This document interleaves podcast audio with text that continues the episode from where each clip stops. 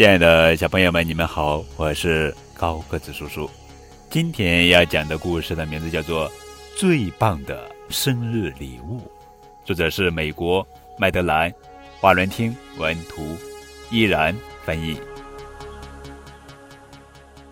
阿奔只想和自己的玩具机器人一起玩，他懒得搭理自己的妹妹小爱，因为她是一个只会玩布娃娃的小女生嘛。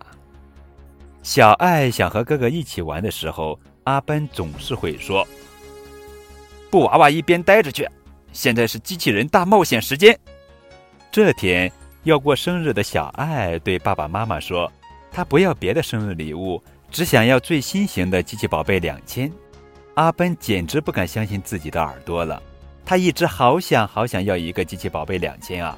可是爸爸妈妈说这是给小爱的生日准备的，她的生日。还远远着呢。在小爱要开生日派对的这一天，阿奔不得不把包装好的机器人玩具放在一堆礼物中间，这真是太不公平了。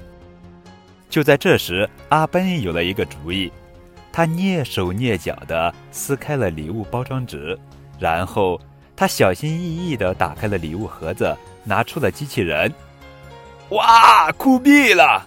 阿奔兴奋地大喊。可是，就在这时，糟糕的事情发生了。机器宝贝两千撞到了墙，坠落在地板上。与此同时，门铃响了起来。阿奔得赶紧找个地方把弄坏的机器宝贝藏起来，刻不容缓。他找到个箱子，把坏玩具、礼物盒子和包装纸一股脑的丢了进去。就在这时，小爱。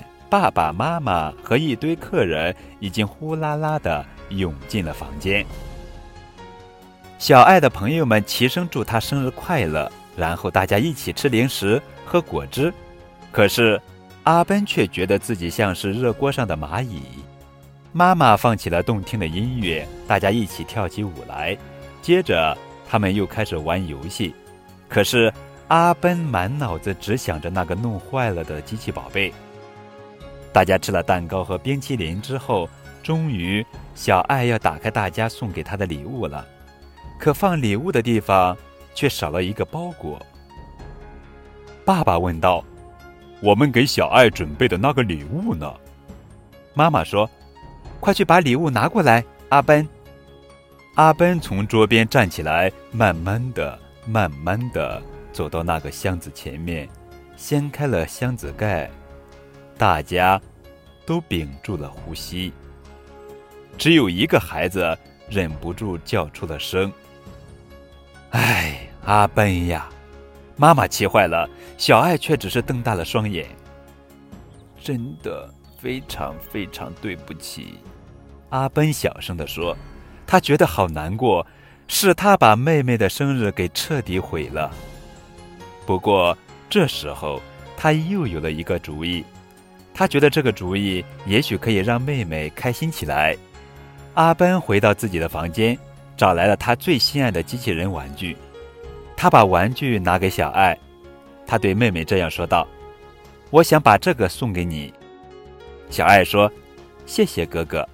那你现在可以和我一起玩了吗？”“好呀，当然可以了。”阿奔回答。这是一个兄妹之间的故事，透着甜蜜和涩涩的幸福。